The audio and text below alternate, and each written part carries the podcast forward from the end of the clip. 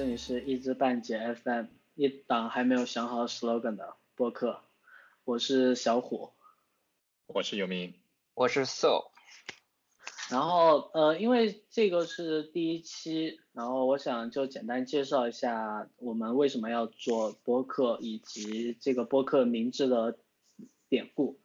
然后因为我是最开始的时候是和 So 在聊，就是我们平常会经常接收大量的信息，然后在想有没有一种比较好的方式，能够把我们所接收到的信息输出出去，并且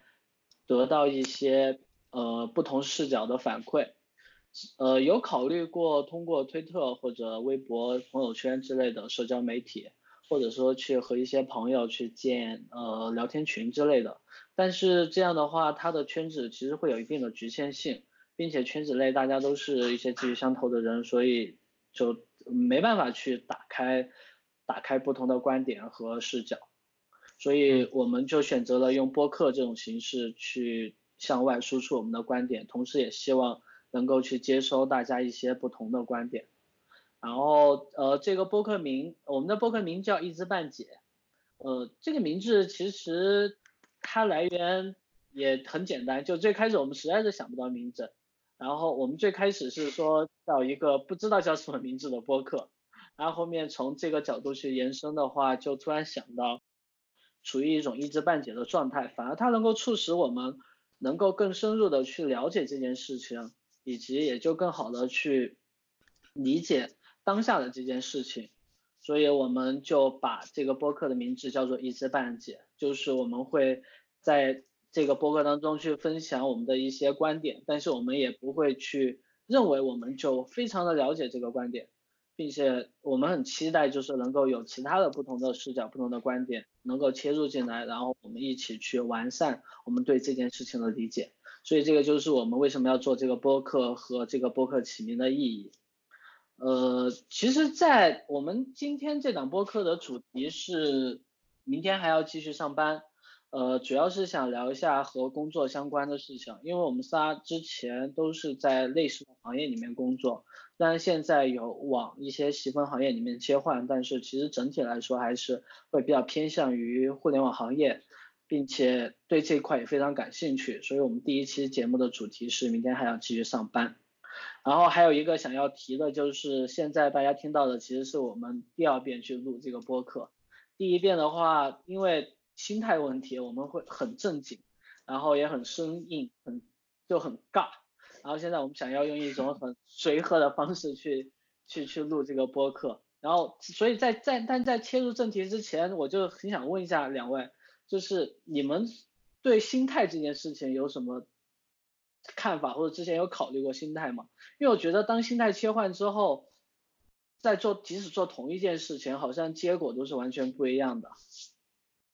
嗯，当然了，但是我想问你，你真的没有念稿吗？你这个 opening 怎么听着这么拗口？没有，我是觉得，我是觉得他应该还是想把一个开头搞好。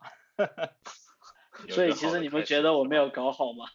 没有，我是觉得还是有点长，但 OK，但 OK。那还是回到刚才我问那个，就是你们有之前生生活当中有去关注过心态这件事情对做做事？的影响吗？有啊，当然有。你是指你是指哪方面啊？就是日常还是怎样？就各各方面嘛。就比如说你在做你第一次去做这件事情的时候，然后可能因为某种心态，然后最后结果不太好，然后你突然意识到它其实是心态问题，然后你换一种心态重新去做了一遍同样的事情，结果就得到了一个非常好的回反馈。有有类似的情况吗？嗯，有的呀。唉，对，你生活在当今社会，你不遇到这种情况，我觉得都不是一个正常人吧。大压力都这么大，但是我是觉得很少有人能够很快的意识到他是心态的问题，因为大多数人可能还是会觉得好像是自己的方法不对，或者说他没有去把这件没有去努力把这件事情做好怎样的。但其实从客观角度来说，已经非常努力了，并且方式也没有不对。对我是我是在一定时间内会比较急躁，我这个人是非常着急的一个人，但是我后面你慢慢就会自己发现这个情况嘛，所以说呃过多的着急啊，心态的上的这种这种这种焦躁，我觉得我是不太允许我自己现在会有这种情况，所以顶多是比如说一段时间内，我可能自己会去调整，然后比如说睡一觉或者怎样，我后面就会把状态找回来，重新认知一下这个事情，从不同角度去看，可能就会有一些压力的释放，然后一些一些更好的切入点和一些啊尝试吧，啊，我觉得应该就会好很多。因为因为我不知道你们俩就是前两天我们在第一次录这期播客的时候，你们具体的心态，反正我这边是挺紧张的，因为我会觉得，我也有，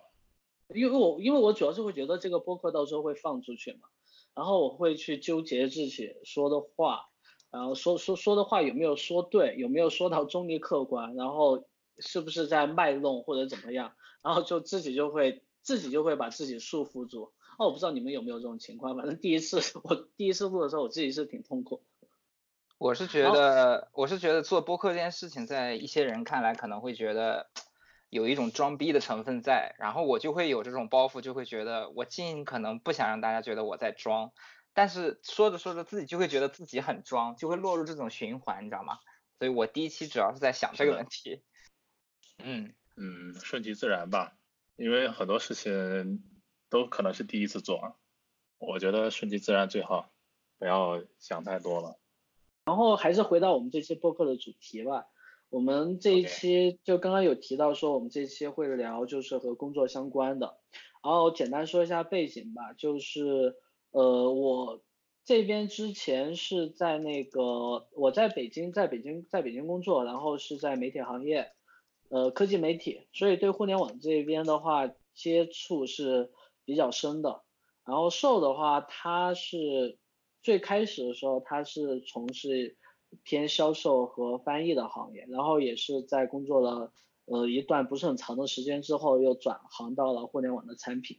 呃，现在大概是应该是有五六年的时间了，在做互联网产品产品这一块。然后不久前他也换了一份工作，并且他还在兼职一个跨国，就是成员团队成员都都跨国协作的一个呃远程工作状态的产品团队。然后有名的话，他最开始是马龙嘛，他和我是前同事，然后他是马龙前前端，然后去前两年的时候当了一段时玩了一段时间期货，嗯，也赚了不少钱，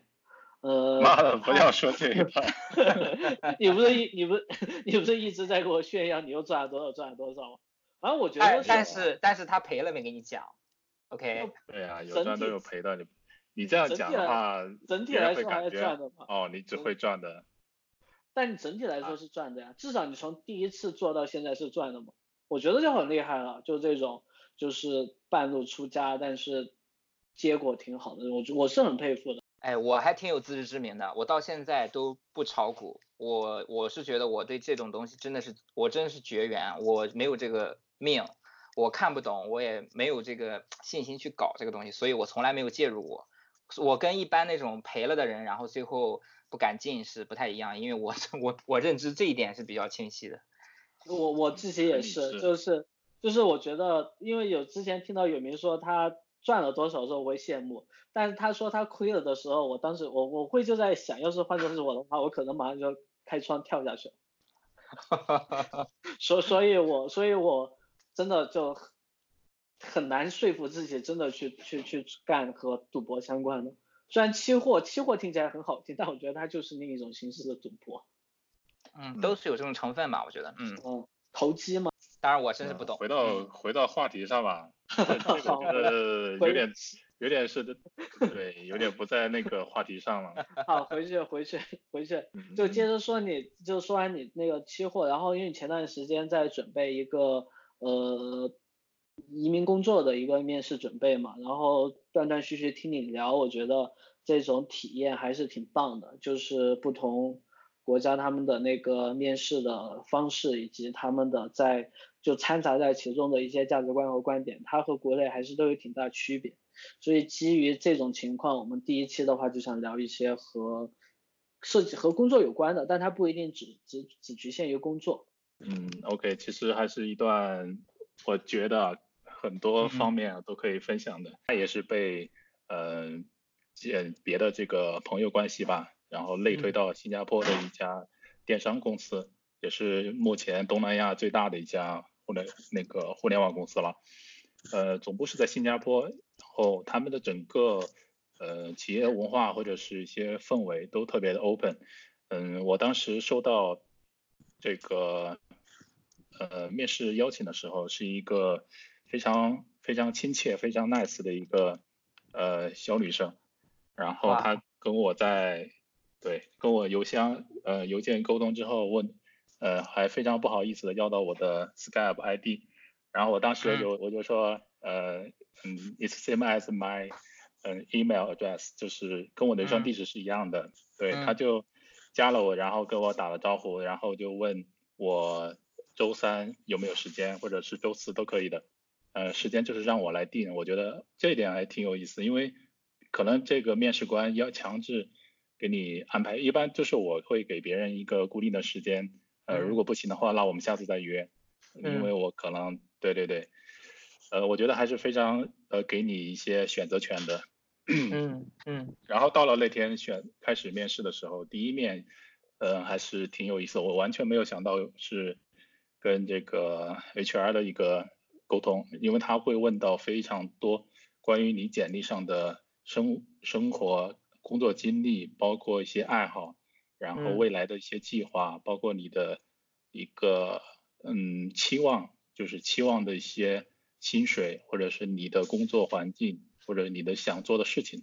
等等，我觉得是非常全面的，因为他们去通过这些沟通去得到一个 review，然后自己就会他会非常的一个全面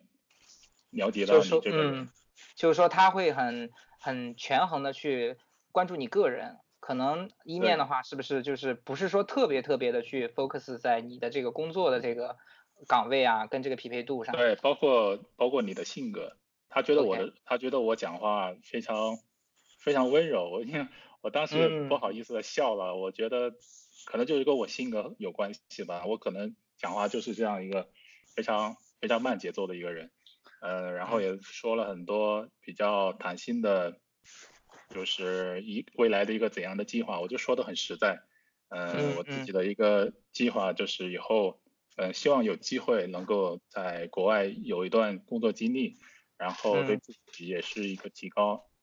嗯，也能接触到不同公司的一个文化或者是一个流程。啊。对。然后后来后来因为呃我在有一周是。因为一些面试的，我我面试这边其他的人的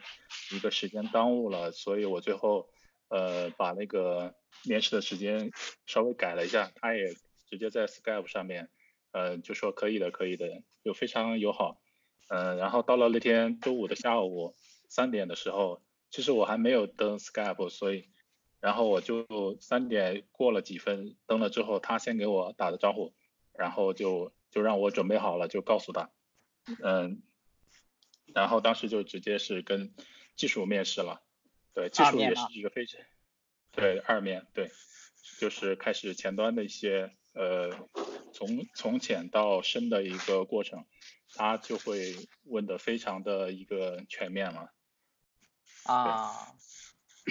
整整体的一个他他他的一个态度是非常非常呃非常友好吧。我觉得可能，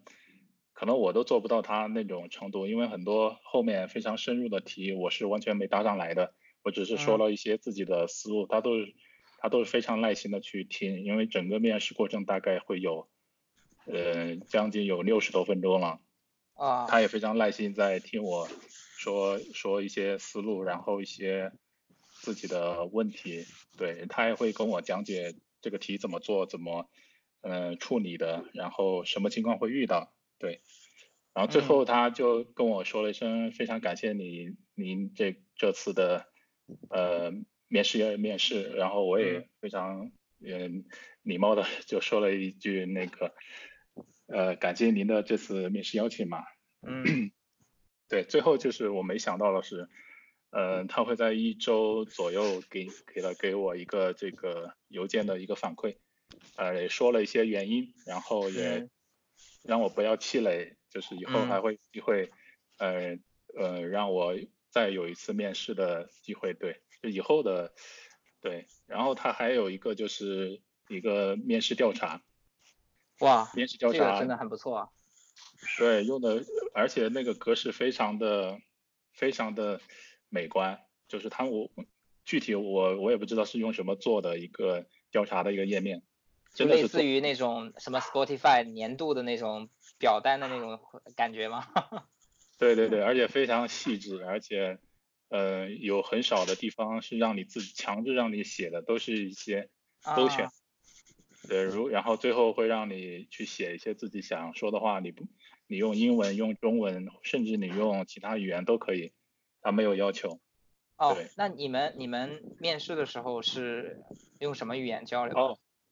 一面的时候，呃，最开始我是用的英文，因为但是我讲的不好，他他勉强能够，他说他勉强听得懂，呃，最后最后他就突然说了一句中文，因为我看了他的这个头像，还有他的视频中，我觉得他不像是，嗯，我们华裔吧，或者是国内的，然后然后然后后来才知道他是马来西亚的一个。对，然后他说中文说的非常慢，而且，呃，让我就尽量的说慢一点，因为我怕他听不懂我讲的。啊，对，对他也是为了呃让照也算是照顾我吧，哎，然后用中文讲，我觉得还挺不好意思的。那二面呢？二面是完全是中文的，他是那个工那个工前端工程师，他是国内的。啊啊，这样。对对对。哎，那个，那个，我想问一下，就是包括你们聊天，因为他肯定会问一些非就工作以外的问题嘛，就关于你自己的。嗯。你会觉你会觉得他们在提问的时候，就是关心的点和国内的公司他们普遍关心的点会有什么？我觉得应该是这样，就是说。国内问问题的时候，会让你有一种顾虑，就是让你感觉到他这个问题看似是在问你的性格，或者是啊一些为人处事的态度，但其实是有一些深深层的逻辑是要切合到他的这个职位跟他们公司的这种文化、企业文化的。但是可能可能小小虎刚才想说的是，是不是国外就会真正的去啊关注你人格性格的这种这种东西，而不是让你感觉到哦好像好像我这样答就不对或怎样的那种。对对对。哦，他们。呃，我觉得是通过就是一面之后，他也会有一个邮件反馈嘛。嗯嗯，他们的关注点可能是更多的，你在一个工作岗位中，你真真实实就是呃做完这个，对对对对，特别在意你的感受，他而不是在于你的一些其他的一些，比如说你也会有一些抱怨，你也会有一些嗯不满的地方，或者是对自己的一个。呃，顾虑，对他们都是非常包容的，去听你去听你这样的一个讲述，而且他们会问你很多的一些，嗯，生活上的一些事情，比如说我在北京的时候，他就会非常呃问，就是北京的这种工作节奏啊，或者是生活节奏，呃如何如何，然后你是平时怎么去协调这样的一个两者关系，因为因为因为国内嘛，那。因为那时候早期在西二旗或者是呃中关村呐等等，他们那些加班呐，或者是还是蛮严重的，他们也是有所耳闻的。对，就是想问你这种生活状态跟工作状态怎么去协调？我觉得还蛮有意思，因为我从来没有被这样问过。还有一些其他的问题，可能嗯也是类似吧，就有的也是记得不太清楚了。对对，我刚才我刚才没有一下没有想到这个词，就是感受。因为我觉得国内的国内的面试情况，他们关注的是，就算是感受也是自己的，就面试官自己的感受，或者说他基于公司的情况的一个视角。所以，但因为我没有我我没有接触过，就没有参与过国外公司的项目，但是我会觉得他们可能在面试的时候，其实会关注你的感受。因为我现在最近在，我最近有在看一些就是关于心理学方面的书，然后我觉得感受它是一个。就是在一个文明社会，它是应该被关注的一个议题，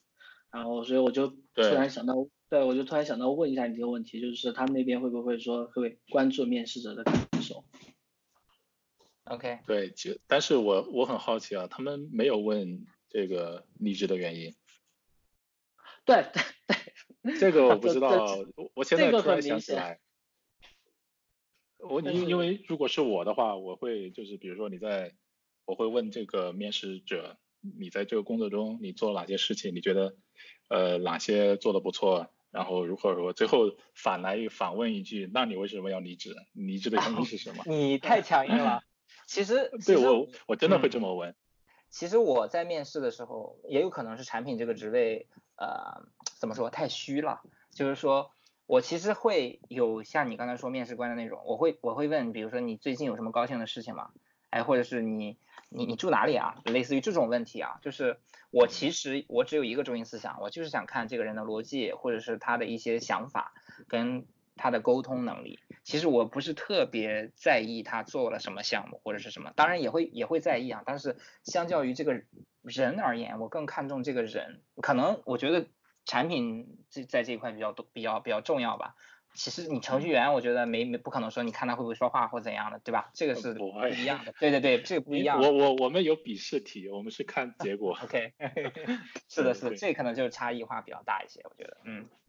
对，就是刚说说说那个，像我之前就面试别人的时候。其实我也会不会那么刻意直接，但是还是会想要通过一些其他的问题兜兜转转的去了解一下他为什么离职，以及他对前公司的看法。因为我想知道，因为呃，我觉得一个人就你问他对前公司的看法，就他并不一定说真的反映了前公司是什么样，但他会反映就是你在看待一个对一件事物的时候你的心态，就是是的，是的，对对对，就看你是一直在埋怨，或者说你是。平和或者怎么样，我觉得这一点会我会比较关注。我自己的话是大概从去年去年就开始回到贵州这边，然后进入了一个比较传统的金融行业，呃，所以我大概是有一年多的时间，其实挺挺少去接接触互联网，而且贵州这边从互联网发展来说，它相对也比较落后，所以我这边。对互联网相对来说进行了一个类似空窗期一样的状状态，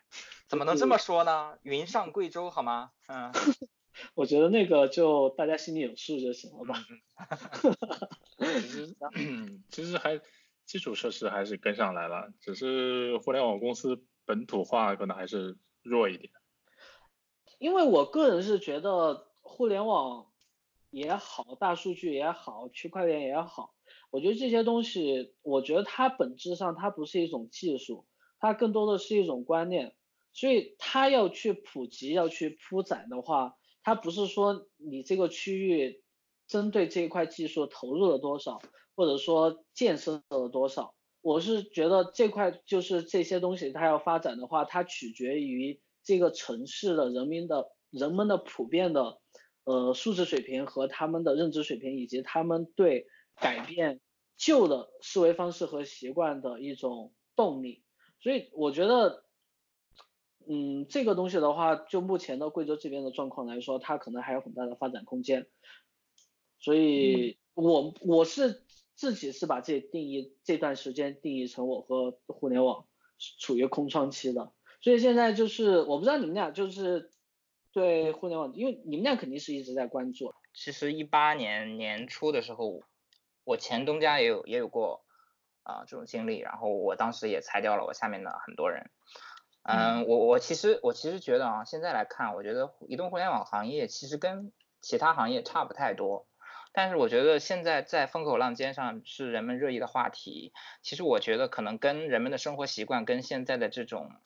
呃时代的这种节奏有关系吧。就是说。呃，你看，如果说你是追星族，或者是啊，就是大大众传媒的时代嘛，哈，有网红或者是有明星这种，所以说他们就是暴暴露在我们的眼球下面，我们会去关注他们。然后现在这种这种生活的节奏啊，那你可能是比如说接触了更多移动互联网的这种服务，这种 app 啊，它方方面面物联网啊，这种什么的都有。那我觉得就是跟互联网接触了很多，所以很多话题都是直接迎迎面而来的嘛。所以我觉得其实跟传统行业差不太多，只是说它的发展节奏啊很快，然后工作压力工作压力啊比较大，因为快嘛，对吧？最重要的一点就是刚才有没有说的，就是现在移动互联网的这种行，嗯，这种这种这种集集集合体吧，算是这种企业来来讲，应该都是没有那种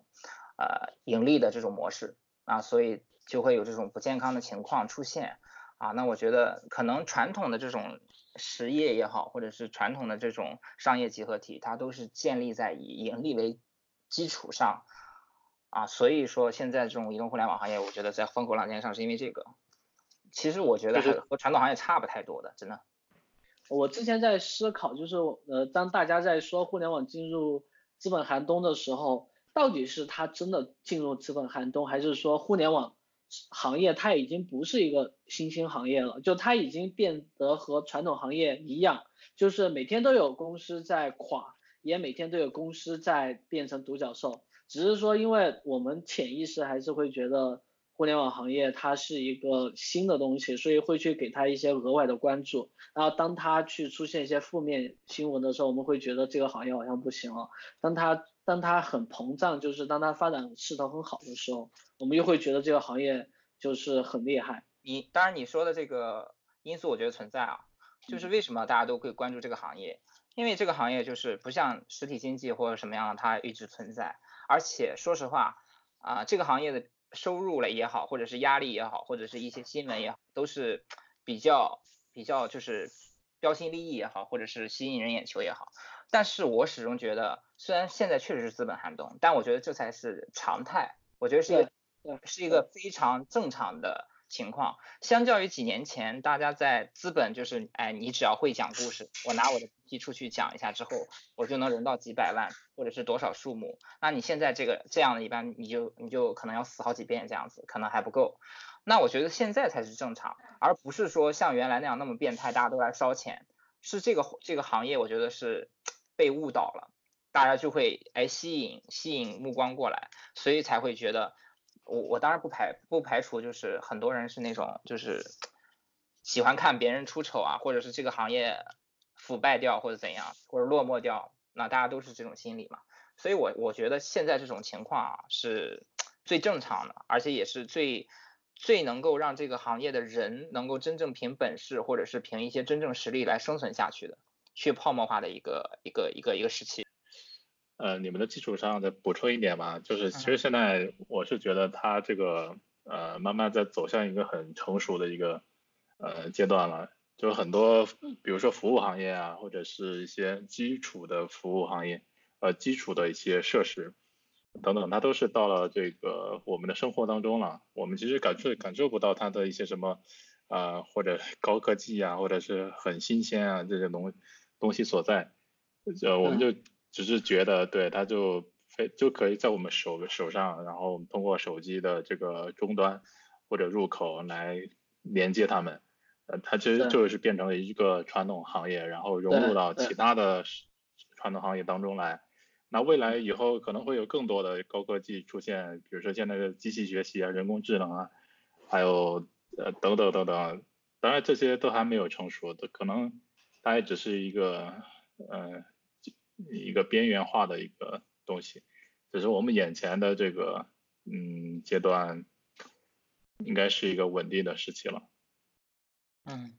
对。那么就是基于目前这个状况，就是目前我们看到的这些情况，你们觉得现在就是针对那些呃，比如说刚刚大刚刚大学毕业的应届生，或者说那些觉得想要跳槽或者怎么样，就是。有那种新的工作需求的人来说，你们觉得现在这个情况它是一种危机还是一种机遇呢？对，就是我给你讲个讲个例子吧，嗯，因为我本科是那个科班出身的，就是计算机计算机专业的，我的身边的同学呢，他们当时毕业的时候，就是你们知道当时毕业之后有很多的这种计算机培训的，你知道吗？嗯嗯，北大青鸟。对，什么达类呀、黑马呀这种，在北京或者是其他地区，对，专门是针对这些毕业生的。就是我们当时毕业其实也挺迷茫的，就是不知道是做运营呢，或者是产品，或者是工程师做销售啊等等，呃，都不都很迷茫。所以他们当时就是觉得互联网可能或者是移动互联网正在兴起旺盛、蓬勃发展的一个阶段，所以大家都投身去。去投去去去做培训，自己被培训吧，应该这么说，因为他们也不是出于自己的一个爱好，可能就觉得，哎，我来这行，我肯定拿第呃培训完了能拿到一个高薪，呃或者是一个非常待遇好的工作，呃其实并不然。我过了两年之后，就是我在北京呃快回到成都的时候，我就随便问了一些同学，我说你你现在还在做安卓开发吗？或者是你还在做 iOS 开发吗？他说没有了，他说现在在链家做销售。我说那你是为什么？他说现现在做移动端开发的人太多了，就是你换了一份工作之后，你下一份工作真的特别难找。嗯。因为他当他也跟我说实话，就是自己当时也不是真心去喜欢去做这种技术行业的工作，也都是可能看了比较表面的东西，觉得这个行业发展的好。嗯，但是但是。就刚刚讲的这个现在行业的一个状态嘛，可能是一七年也好，一八年也好，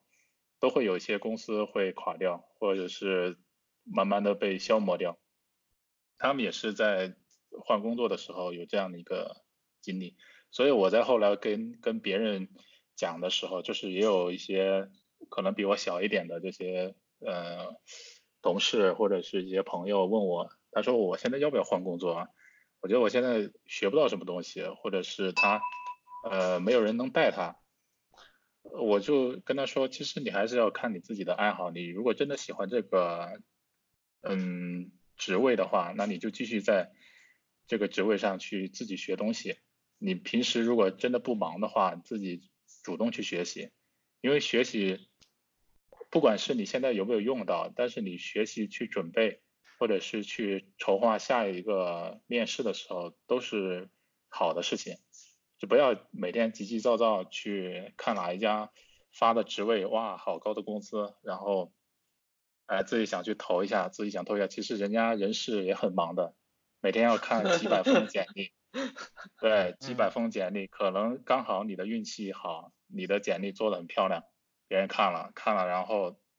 把你安排这个面试的流程。结果你自己一面没过，二面没过，然后最后就 pass 掉了。那你可能都没有准备好，那别人怎么会给你这个机会呢？对吧？所以我觉得第一是这个你自己学习的兴趣，你要自己培养。就反正反正我是跟别人这样建议的，因为我自己也是这样去执行的。虽然效率或者是一些呃完成度上不是特别高，因为学习是无止境的嘛。So 应该也会经常面试别人吧？就是因为我看你的工作经历，啊，因为你比我比我还要久一点。对，你是怎么你是怎么去问别人的？就是他来来你这里面试，面试的时候，嗯，对对对。我是面产品啦，我我们做产品经理，然后首先我我去作为一个面试者，因为我前段时间也刚换过工作嘛，然后嗯。我就会觉得这个面试挺不公平的啊，因为首先首先要投简历，然后那当然你首先你简历要写的好不好，这个也要也要看。那对对对，因为因为每家公司招的这个虽然都可能招产品经理、高级产品经理或者产品专家这种职位，但是他们的现状和他要招的这个坑位的人都是不太一样的。那他本来。对于你简历的这个看法，其实就大呃不太一样。每个每个每个公司或者是一家公司里面的 HR 都都看的不一样。那首先你会得到这个机会，那得到这个机会之后，面面试你的人他会有自己的一些一些问题啊，然后他想在你身上得到答案。那其实你不是很足够了解到这家公司的模式、业务或者是内耗，或者是一些他们的这种。这种行业的垂直领域也好，或者是怎样，所以说你回答的问题的角度有可能会打中啊面试官啊，也有可能很不幸你就不是很很合适对于当前这个这个职位。但是我觉得你你对于这个面试的这这个这个结果，比如说是败下阵来，但我觉得并不是意味着你就是否你被否定了。所以我我我对于这些面试的这种这种看法，我会融入到我作为面试官面试别人的时候。首先，我其实也会问一些方法论，但是我不会着重在这上面，因为我觉得做产品的人肯定就是要有一些风格跟个性那我我会跟他们进行一些常规的聊天，啊，看一下他们的这些逻辑性啊和他的思维的这种表现，啊，然后从而从他的一些其他的方面来来切入，啊，当然我去面他们的话也会有一些彼此的问答环节，因为我觉得让让对方问问题也会有一些更多的认识他的机会。哎，我前一段时间面试了一个小伙子，我觉得他回答的比较一般啊，说实话。整体面下来还比较平，但是有可能是因为他紧张，或者是我问的问题他不是很感兴趣，类似的这种情况。对于最后我说那你有什么想问我的时候，他就会问说，哎，你刚才没有问我对于你们公司的一些业务的一些看法，但是我在网上我也自己做了一些功课，然后他就巴拉巴拉巴拉说了很多，哇，就让我很改观。我就会觉得这个人啊，他虽然可能只是从网上的只言片语了解到我们公司，但是他对于其他的呃里面的这种商业的逻辑啊，这种变现的这种能力啊，或者是今后业务的发展方向，他都有一些思考。当然有可能没有打中要害，但是让我觉得他对于这方面他是有思考的。那我觉得大家可以，对对对对对，就是你在面试的时候，包括面试别人的时候，我觉得是一个双向选择。所以就是也没有必要多么拘束，但是我觉得一定要把最最真实的一面展示出来，这就是我的一些看法。也不要去刁难别人，我一般都不会的。你你们你面技术的话，前端这方面的程序员应该跟产品面的这种这种这种方式应该很不一样。呃，其实就是多了一多了一步吧，就是多了那个技术。技术面考核就是让他做题，对，让他在我电脑上，我给他出几道题，然后他就把他那个过程写出来。他可能短时间内这个答案不能完完整的写出来，但是可以说一下思路，或者是写一下这种过程。嗯嗯。对，其实都蛮好的。但是有的这个面试者他可能有时候是紧张吧，或者是真的不会，他就不愿意去说那个过程，或者是说不出来。这种这种情况下，他就很可能会丢掉这种机会了。我觉得就挺遗憾的。有的人其实呃各方面其实也还挺不错的，就是挺愿意给他机会的，但是他没有抓我抓我抓住吧。嗯嗯。哎，你你平常在面试别人的时候，一般简历你会注重哪一块？你会去你会去。你看简历完了之后，你会去做多余的了解吗？比如说第二天的啊，第二天面试的人，你第一天会去怎样去做一些调调研之类的？嗯，比如说我上午在 Boss 上面，Boss 直聘上面，这个看到一些推荐的这这个人，然后我会把他把他的附件附件简历下载下来，或者是问他要索要，呃，然后他里面会有的人会贴上他自己的博客，他每天会写一些文章啊。写一些总结，呃，这都蛮好的，或者是在 GitHub 上有些项目地址，或者提一些疑问在上面写出来，呃，都这些这些人都是可以面的，因为他们呃有自己的这个方法，比如说学习的方法，或者是工作的方法，呃，效率提高的方法等等吧，就这种都还还是挺不错的。呃，然后会根据每一个人的特点去做，去准备不同的这个面试题，因为有的人能力特别强，你如果准备的题特别简单的话，是不能看出他的能力的。当然，当然有的题我也不会啊，真的，我我会自己去提前把这个这道题解题的过程去准备，也也算是我自己去学习。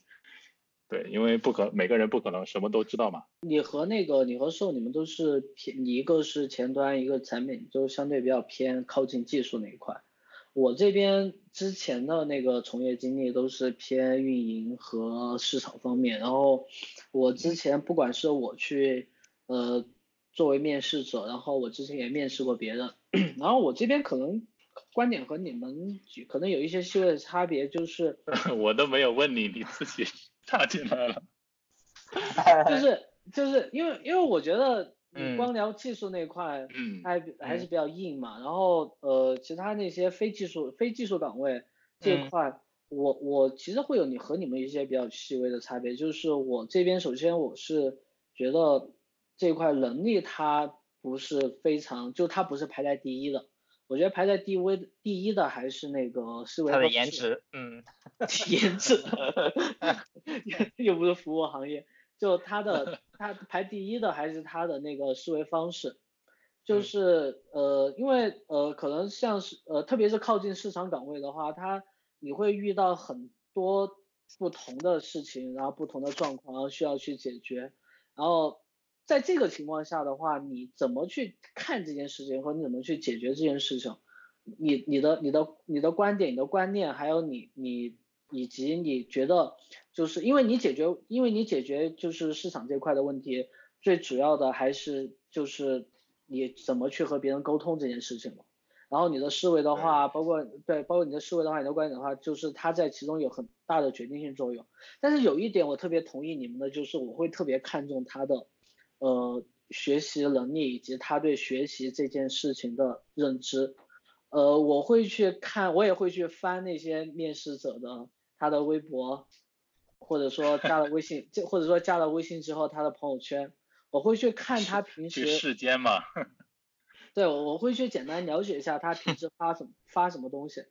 就如果说他，我会比较喜欢那种他经常会去分享他对某一件事情的观点的这种人，就不管是某对某一件事，或者说一本书或者一本电影。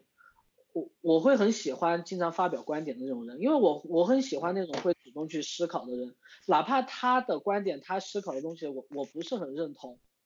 我也觉得这种人会更棒。反之，那些整天在呃社交平台去发那些他的呃情感经历啊，他的心灵鸡汤啊，或者说他呃他他的抱怨，对他的抱怨啊什么的，我觉得这种人就不。我我反正我是不太喜欢，我就我就不去评价什么，反正我个人是不太喜欢。然后像我之前去面试的时候，因为我其实说实话，我的不管是呃学历还是专业，就相对来说它不是很有竞争性。但是我之前还是一直都能够得到一些比较体面和报酬不错的工作。就是在面试当中，我吸引面试官的一点就是。是在炫耀吗？不是不是在炫耀，就就是。我我我会去做的一件事情，就是在面试官就是问完我他的问题之后，我会去主动去提，就是我对这个公司的一些看法，以及就是我想要面试的，就我当时直接就是说，如果说我在这个岗位的话，我会去怎么做这件事情，以及说我有一些想要做，但是感觉好像你们我不知道是你们没有意识到，或者说你们正在做，但是还没有公布出来事情，就我会去主动去分享。我的想法，我觉得在面试的在面试的时候，你主动分享，它是能够给你加分的。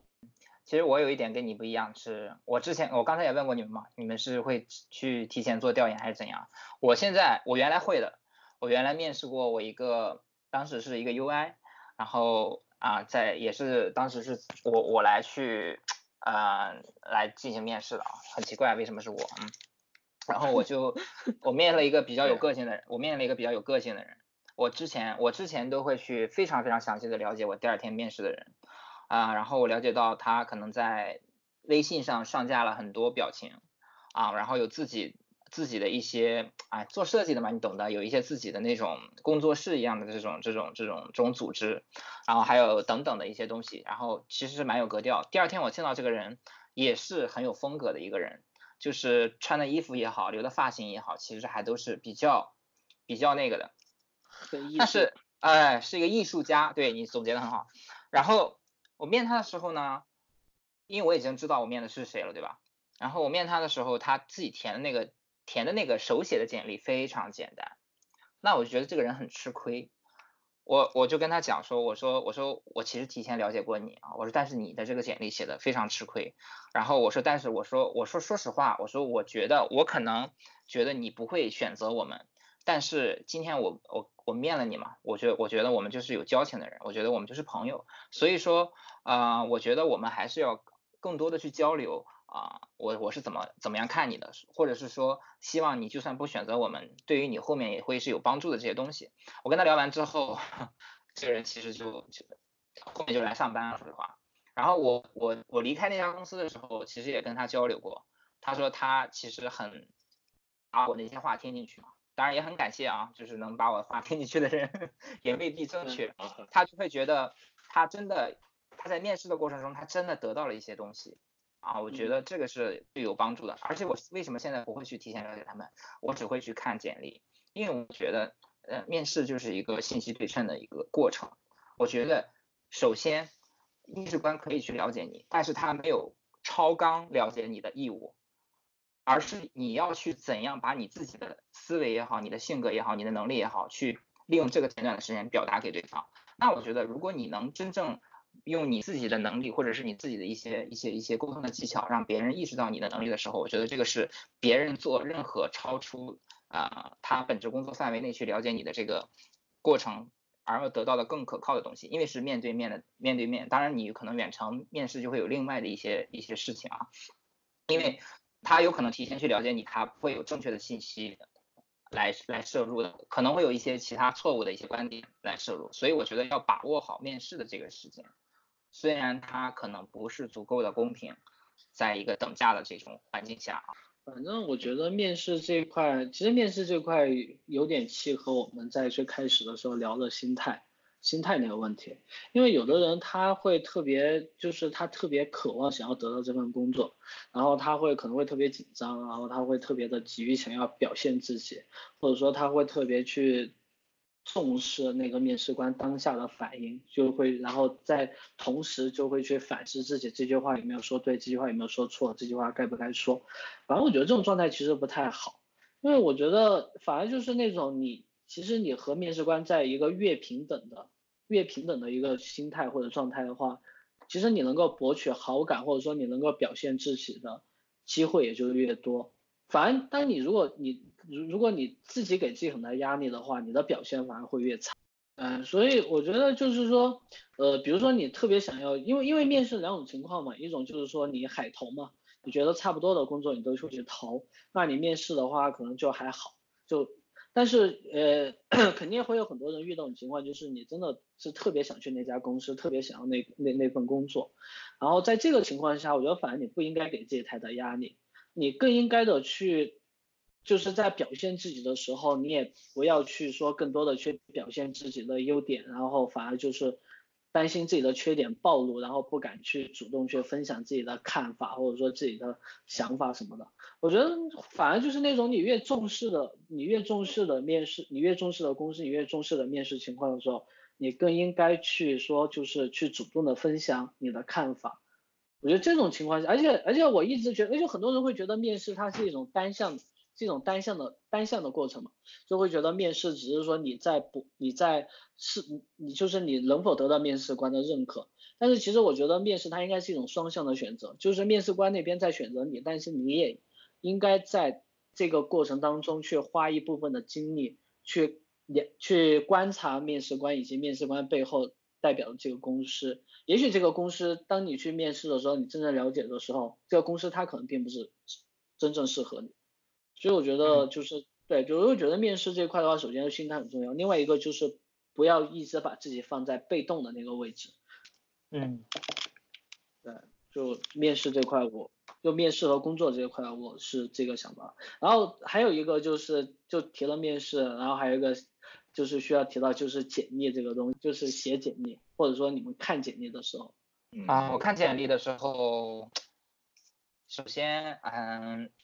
我觉得是要写自己的一些经历啊，但是不要写太多，写太多的话就会让人分不清主次，因为你也很想让别人挑重点吧。对对对对对。然后你你自己的工作岗位或者是职责，然后项目的话，我觉得比较重要。然后主要要写自己对于项目具体的哪一些啊功能，或者是哪一些项目。来去，而不要说我负责了某一个 app 的什么维护或者是什么什么什么之类这种就很大面的这种，你完全帮不到面试官去真正 get 到你的哪一块技能或者是一个一个一个什么什么样的这种具象化的认知。呃，简历其实挺难写的，真的，因为就像我刚才说的，你不你不明白，嗯，看你简历的人他怎么想。但我觉得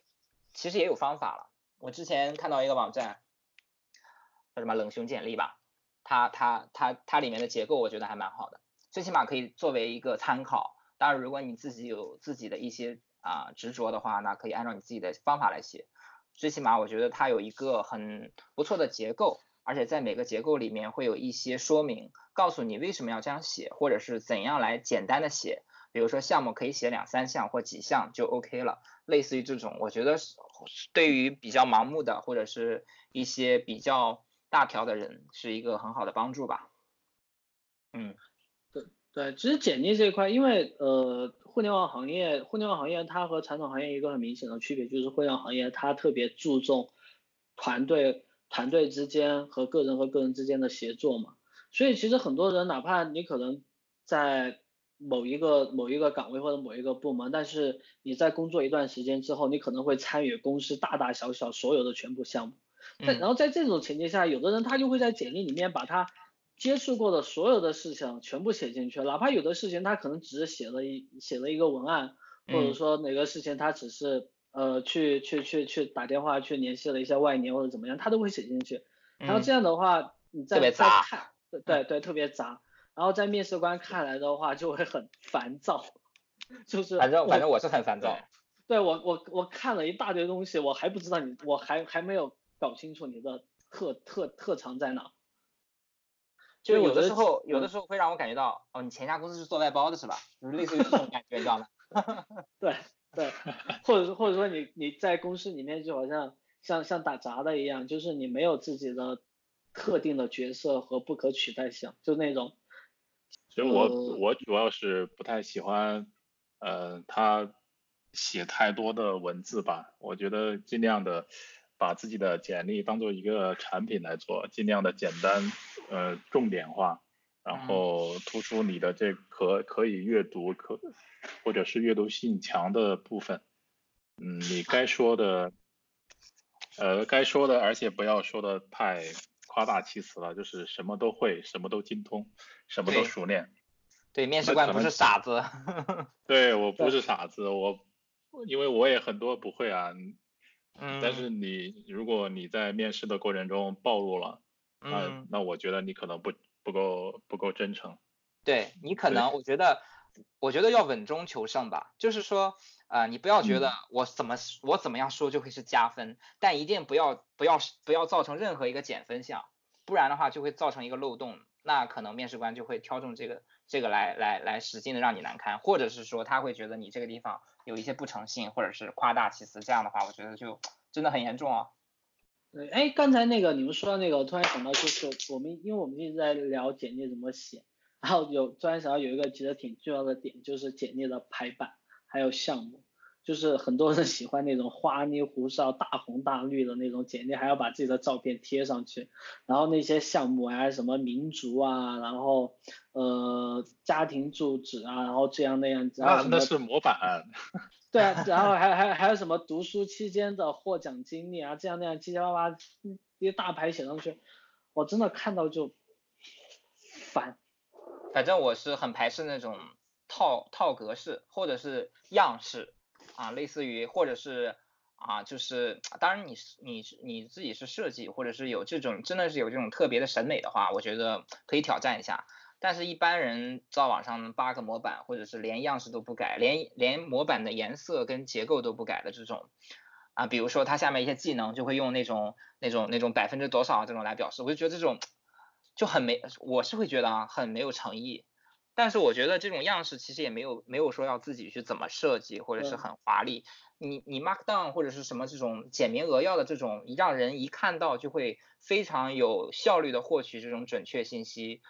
不要有你妈妈是不是党员或者是啊这种的这种东西，这对我来说 有什么意义啊？我靠，对不对？对，我觉得我觉得就是你的家庭成员啊那些七八八写上去啊，对对对对。那你说，比如说你在读期间，如果你是应届生的话，哈，或者是你刚毕业不久，我觉得你写写也就罢了。但你比如说像我们这种都从业都已经六七年、七八年的这种，你写一个什么我我在俄罗斯留学的时候，我比如说什么什么艺术节第一名，这有什么卵用吗？我我就我就不是很真的有啊，你真的有第 啊，真的真的真的，嗯。哎，你为什么你你为什么会在你为什么会在艺术节拿奖？啊，老子可是很多才多艺的好吗？好，OK OK，这个略过，这个略过。对，所以我觉得可以参见一下那个冷熊简历的它的那个结构，它前面就很就很简明扼要，我觉得就没有很啰嗦的那些东西，因为越看你要知道面试官看的越多或 HR 看的越多，他就会越丧失耐性，然后你把很多真的很详细、很有用的、很有价值的信息放在后面的话，那对自己确实是一个啊不利的情况啊。对，其实 Markdown 就是因为其实很多人已经在用了，它其实就是一个非常。非常方便、简洁，帮你这个你的文档样式化的这样的一个工具，你不用去写代码呀，或者是怎么去调你的这个简历的作品，直接按照它的那个语法去写，然后去生成，呃 PDF 啊，或者是这种呃 Word 呀，或者其他的格式都可以，还是挺方便的。就是突然想起，就最近面试嘛，就是面面了挺有意思的两个工程师，当然他们能力都不错。我就问了同一个问题，我就说你们现在离职的原因是什么？嗯，然后因为因为有一个是聚美聚美的，聚美的在成都这边主要是也是技术部，然后他他的一些部门都在这边。嗯嗯嗯，他说他每天就都是九点多下班，然后有时候事情多了就是加加班加点吧，因为要要做一些这种电商业务的，电商业务你也知道，我也我以前也在电商公司待过。就非常事情非常多，非常杂。嗯。然后他回每次回去都不知道几点，因为在成都上班基本上，呃，大家其实都不太爱加班，这是一个圈子里的一个风气，其实不太好。呃，但是，嗯，真的，这是真的，在成都就是很很少人去喜欢加班。除非是你是外地的，比如说我这样，我要我要去成都啊，我要去成都。我我我我觉得我虽然不觉得加班是一件坏事情，但是你说不加班不太好，我觉得过分了吧？OK OK，他有他的自己的看法呀。行行行，好，你说，你接着说。然后另外一个人呢，另外一个工程师，他就是每天是被强制性要求坐班的，他做的项目是那种呃政府或者是企业的，主要是 To B 的。然后他每天就是说，每天晚上坐在那里，就是戴着耳机看 YouTube 或者是看优酷这种电视剧啊，看到十点多才下班回家。他也没什么事，所以所以现在都是因为九九六，就是想离职嘛，想去一个宽松的环境。对，然后你们怎么去看待这个九九六的事情？因为最近也啊很火啊。对，很火，但是好像也没什么效果啊，这个反自由。这个联盟，我就是引发了一度对啊，就就是像还不是因为像你这种人多了，就觉得不加班有问题。因为因为我的观点是，就是我不排斥加班，我觉得加班没问题。但是我觉得如果把加班纳入企业文化或者企业规章制度，就是说你在法定的工作日之外，工作工作时限之外，然后你还必须得加班，并且这个加班是无偿的，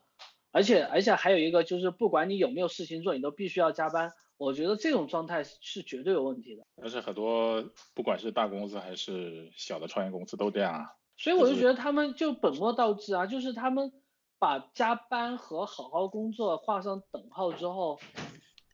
就我觉得这种逻辑是有毛病吧，就好像就是你你按时你高效率的完成工作，然后你按时上下班你就不认真工作一样，因为有的人他就是效率很高啊。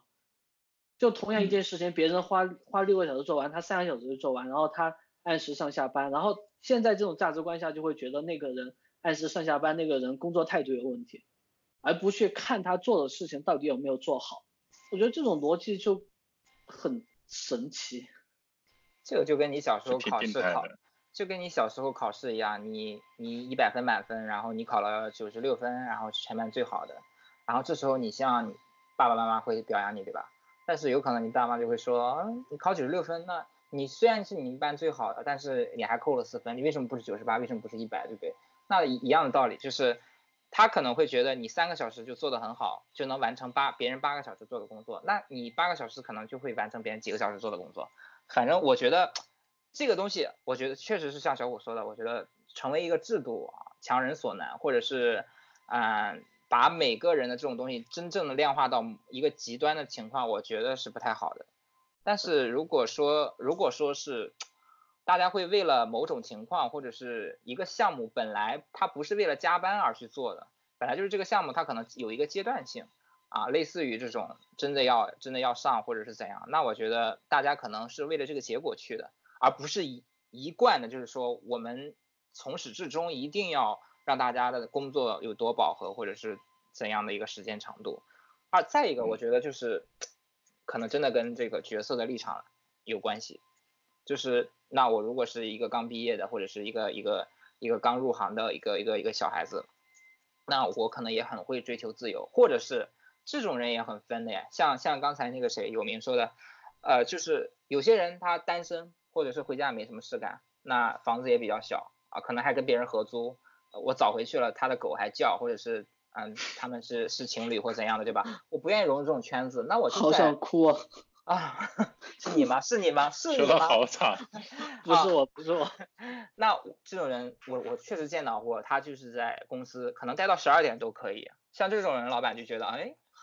很上道啊，这种小伙子是吧？每每天看打卡记录都是早出晚归的，那我觉得这是一个一一种方面。还有就是很多人都是下了班就会走。那如果说随着啊在职场上待的时间很久，那可能你的你的一些啊职业的规划或者是一些一些一些一些这个路径不同，那你可能会去负责更多更重要的事情，或者是来进行一些管理方面的东西。这时候上面会有一些压力传达下来。那有的时候。移动互联网刚才不说了吗？发展那么快，你压力这么大，然后你的 team 完成，你的团队完成不了这个事情，那怎么办？你就会觉得是下面的人不给力，或者是你自己不给力，你就会觉得每天的时间太少。这时候就不是别人逼着你来做了，而是你觉得为什么大家都做不好？那我觉得这种角色的转变，或者是你当你变成老板或你创业的时候，你会觉得大家怎么怎么这个怎么我们的这个市值还上不去，或者是我们为什么在这个五一的时候别人都推这个活动了，我们为什么推不起来？那这时候怎么做？大家就要加班加点来做。就我觉得每个角每个人的角色的转换，真的会带来非常非常大观点的不同，因为每个人在每个阶段的时候的观点，我觉得都是片面的，这就是大家对于站的这种立场不同，所以会导致这种九九六大家看的这个问题也不同吧。嗯，反反正因为九九六它其实衍生出两种状态，一种就是说，呃，比如说他在呃领导在安排工作的时候，他刻意的把那个。时间周期压的特别短，就比如说，其实正常情况下应该是五天完成的工作，他压到三天，然后强迫性强迫大家加班。其实这种我稍微还比较能理解，但我不能我不能理解的是那种就是他作为没什么事情，对对对，他他不去衡量自己的公司或者自己的业务到底有没有这么多事情要做，他就是要强制你必须九九六，所以就导致很多人他其实没什么事情做。他每天就在那看看看电影、玩手机，就非要玩到九九六，然后大家还就是还沉浸在这种自我感动当中，就领导也觉得我的员工很给力，员工也觉得我非常对得起我的这份工作，这份工作这种这种状态我就特别不能理解，所以我觉得，但是这个东西，因为你刚刚提到的那个，其实就很能理解，但是他还是倾向于就是感性方面的，所以我觉得九九六这个东西就是加班。加班这件事情，它本身是中性的，它不存在说好或者不好。但是，但是如果说把九九六它变成一种常态，甚至说你一个企业你能够 正大光明的把它纳入你的那个企业制度，并且还涉及到后续的那个呃员工的，比如说绩效考核啊之类的东西，而不去经受，就因为我们不是有劳动法嘛，不去经受法律法规的限制的话，我觉得这种状态就很有问题。就是当他当当他不被限制，然后是肆意妄为之后，他就演变，它就衍生出了一个很难以控制的，就是它本应该能够被好好利用，就是加班，其实它应该是一个本应该被好好利用的一个状态，在在特殊情况反而变成了一种评判标准的时候，它就会导致整个就职就就职这一块。的一个恶化，我觉得这个就非常有问题。我觉得这个，不过我觉得这件事情往深处讨论的话，它是一个我们的体制和社会文化，对体制和社会文化和社会文化、社会价值观的问题啊。它不仅仅体现在九九六，很多方面都是这样。就是所有的法则它都是随都是临时的、随机的、不确定的，它随时可以变，没办法可以约束当权者的行为。好的，行了，我们不不深入讨论这个问题了。哎，对，得嗯，得收住。嗯，行，那呃，那既然其实我们身处在这样的一个工作环境中吧，就是你觉得你自己以后有什么这种工作的计划呀，或者是一些打算，结合生活来说，你觉得这种工作就是长久的工作意义是什么？有想过没？我觉得工作意义无非两个嘛，一个是钱，一个是实现人生价值。那目前我 我对啊，就就这两个意义嘛，你还能有什么？嗯，就是所以所以双手赞同。按对按照我目前，因为我不经常调侃自己快三十岁了，所以我目前的状态就是钱算是一个比较，就钱目前是排第一的，就你肯定是收收入它占很大原因嘛，你工作。你现在不可能再给我谈理想画大饼，所以我觉得收收入它是一个重要的考核因素。但是如果说你要把这个时间线往后拉长，拉到比如说四十岁以后、五十岁以后的话，我可能会去考虑，就是这个工作在我生命当中的东西，就是它能不能让我就体现我的呃人生价值，或者说能不能够让我的当当当下的那个阶段是开心的，是能够让我觉得满足的。就如果到那个时候，我觉得这份工作好像对我来说，它只只是赚钱，或者说连钱都赚不到的时候，我可能会改变另外一种工作形式。就是呃，我我我想提一下，就是我对工我对工作这个东西的定义，就是好像呃传统意义上工作就是那种你坐在办公室，你朝九晚五那种叫工作。但其实对于我来说，工作就是你毕业之后，你离开父母，然后你开始去呃自给自足。踏入社会，你做的每一件事情，其实它都是你的工作，它不一定局限在于你当下的公司，或者说你的兼职、你的全职或者怎么样。就你，其实你余下的每一做的每一件事情，它都算是你工作的一部分。所以说，工作这个东西，它在我的定义里面是挺宽宽泛的，也是流动，也是流动的。蛮好的。其实我，你像我们现在做做。做这做这期播客，其实也是为了爱好而工作嘛，对然后占掉我们晚上的时间，对，但是都是出于我们的喜欢吧，就是比较乐意去做这种事情，嗯，嗯，对，嗯，其实我对以后的工作或者是呃工作状态吧，因为其实我们大家跳槽在这个行业跳槽都蛮频繁的，呃，我现在其实最特别想就是有一个有一个不错的，嗯。宽松的这种工作环境吧，然后，然后剩余的时间，或者说你自己呃挤出其他的时间做自己喜欢的事，因为我其实自己喜欢的小癖好还蛮多的，对，嗯，是一个精彩的人，嗯，对，你的癖好真的，喂喂喂喂喂。对，其实我我我现在也在刻意就是从就是去找一些生活当中以前可能忽视掉或者说其实想做但没有去做，比如我现在不在研究烹饪，然后开始养猫了，然后也在研究就是包括。对你做饭真的不错，虽然我没吃过。都是照片。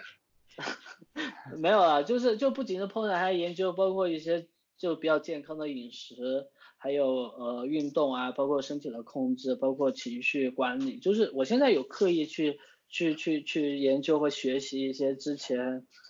没有之前想要去学，但是觉得哎这个东西好像它不是正事，但现在我会觉得工作它的范围定义是很宽广的，所以会花更多的精力去，反正不会浪费自己的时间在那些比如说无意义的社交，或者说去。看这样看那样，对啊。那所以你会一辈子工作吗？嗯，你你这里指的应该是说就是一辈子朝九晚五在办公室吗？嗯，也不一定吧，因为你刚才说的工作比较宽泛嘛，就对于你对于记忆工作的认知来讲，那可能未来的话收入收入可能就会稍微弱化一点，就他可能只要能够保证我。正常的开销，正常的吃就不饿死就行了。那我会花更多的去做我自己喜欢做的事情。你这个很矛盾哎，你现在也没有饿死。对啊，很矛盾啊。对啊，你。但是我举一个比较具象的例子，因为我现在还是在上班嘛。嗯。就是在在在做朝九晚五坐办公室。呃，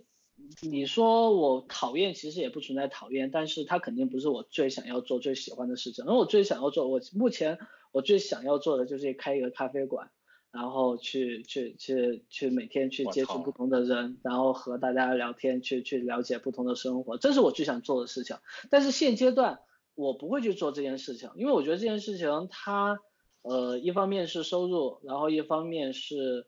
它只是在我。在我的兴趣爱好那一方面，就是他可能没办法去让我去接触更多，因为因为我会觉得现就是你在一个公司上班的时候，这个公司或者说这个岗位，它有点像是一个平台，就是或者说一个门槛，或者说一个台阶，就你你站在你站在目前的公司目前的岗位上，你能够看到更多的东西，但是如果说我去凭借我的喜好去做事情的时候，他可能还是。就会就会处于一种我是站在我自己的人身上，但是因为每个独立的个体它是有局限的嘛，所以我目前我可能会更倾向于去拓展自己的视野或拓展自己的方向。那未来到了一定年龄之后，我觉得自己老了，就是就是把心把把把把人生往回收一点的时候，那我可能会基于自己自己去做自己喜欢做的事情。有没呢？嗯，我应该会。会一直工作下去吧，就是呃中间没有具体的点，因为我呃当自己的这个学识和技能或者说经验吧达到一定的水平之后，那我还是会更愿意去尝试这个创业的。啊，当然还有还有你要有这个资金的准备，你可以你可以去嗯和别人和朋友一起，或者是你跟一些投资公司。呃，这种你有不错的项目的前提下，对我也可我也可能会考虑这样的一个机会，再去走一个创业的道路吧。哇，你要创业是吧？其实对对对，其其其实我们现在录播课不也有点像在创业嘛？只是说可能我们的主要的焦点没有放在说盈利上，只是说放在我们的兴趣上。会盈利吗？这个这个播客会盈利吗？我都 我都不知道哪里哪里可以问啊，那些做的好的播客还是可以接一些广告的啦。OK，我觉得创业没那么简单了。对，我觉得创创业创业真的很是蛮难的，对，很难。嗯，因为因为刚好说到这里嘛，就是也呃，我是对创业是这样看待的，因为我之前是有过一段创业的经历的。呃，但是呢，当时，呃，我们做的一个产品，当然只是一个 demo 的状态，只是还没有到线上去运营。嗯，当然，只是它大部分的工作是由我自己来做的，是一个外部端的一个呃分享技术站的这样的一个东西。因为我们很多程序员都会用不同的技术技术站，然后每天有很多新的东西，大家可能会需要这样的一个平台去搜索去。靠自己的嗅觉去发现，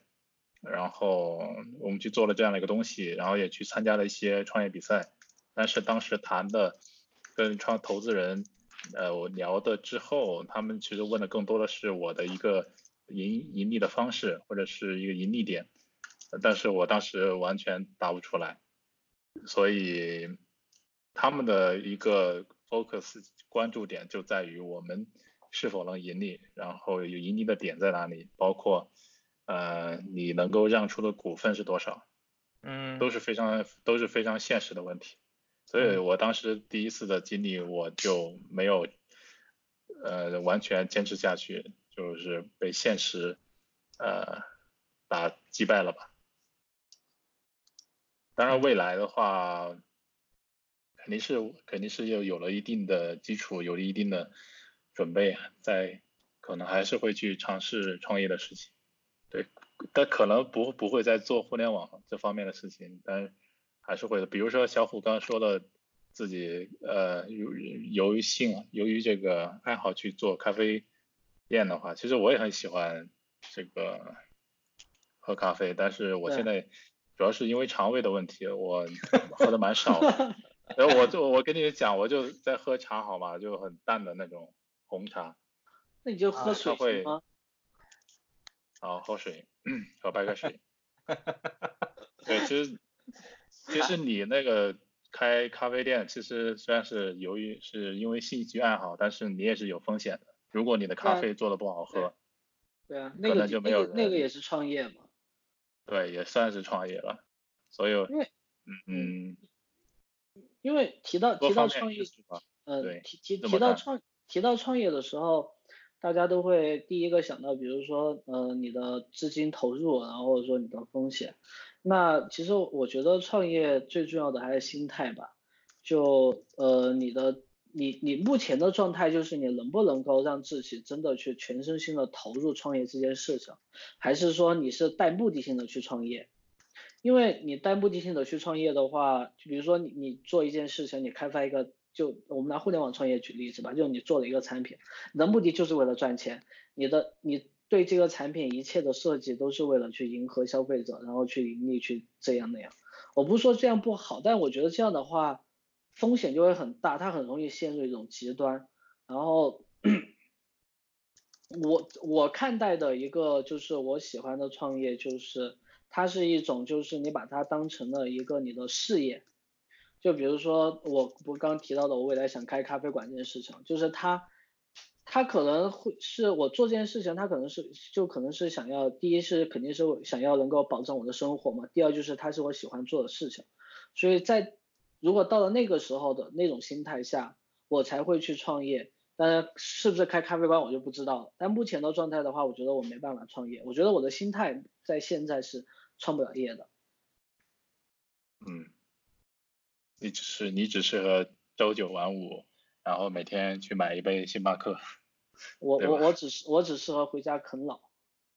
我操，这么屌！看来有酷的吗？有东西可以啃啊，很羡慕。反正创业，其实呃，因为说到创业，因为我说到创业什么的，就它还是一个类似于跳出舒适圈嘛。包括现在，呃，就除了创业，很多人还会选择他工作了。因为我身边有很多朋友，包括一些已经有小孩的。他哪怕已经三十多岁了，是可能四十岁了，他突然他就丢下他以前的工作，然后选择出去出国读书，然后或者说出国游学，然后或者怎么样，就是反正创业是一种趋向的定义，但是就是说看大家有没有去考虑，就是说在一定年龄或一定阶段之后去展开一段新的不同的人生。那行，那我觉得。我们大概聊的就是也聊差不多了，就是我觉得工作这个话题其实从大的话，它真的有很多东西需要去聊，但是我觉得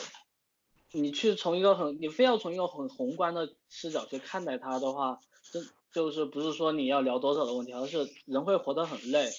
所以，反正我我我现在我们现在的心态就是说，把只是把工作当成生活的一部分，而不是全部，并且站在工作之外去冷静的、平和的去思考它，就是思考它的本质，思考它对我们的意义，以及去思考我们想要让它在我们生活当中出现的它的展现形式，所以我们才有了今天这一期节目。那呃，现在最后就是像那个关于工作这一块，呃，有名和寿，你们有什么想要补充的东西吗？嗯，我想说的就是今天那个主题，就明天还要继续上班。对对，我们我们现在录的时候正是星期天的晚上，而且还有还有三十多分钟就到了星期，就到零点就到星期一了。唉，百感交集。对，其实我。就是我正经正经一下，就是给一个建议吧，就是因为，呃，其实通过我自己对这个金融市场的一个比较表面的一个了解吧，嗯，其实现在我也我也不敢断言说一九年可能是这个市场市场危机的一个开端，但是可能以后在各个行业的一个大环境下，嗯，会变得越来越艰难。它的资金流等等都会不是那么不会像之前嗯一那个互联网热潮的时候那样呃有一种爆发式的增长或者是一个到处都可以呃烧钱可以拼出来的一些项目或者是一些服务，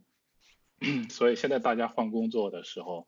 嗯，一定要慎重，一定要，因为现在现在市市场上基本上还没有消化掉在去年的裁员风波中那些还在待业中的一些工作者，所以我们自己如果换工作的话，一定要慎重，而且要充做好充足的准备。嗯，对对，虽然我们一直在强调开心最重要，但是你开心的前提也得想一下怎么让这份开心更长久的持续下去。哇，这个结尾好完美。那行，那那个这期播客就到这吧，祝大家明天工作愉快。嗯，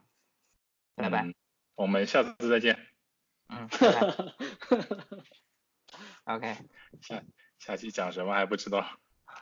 你你刚刚我们下次下期再见，突然就觉得好奇怪，就很传统。那你剪剪掉嘛？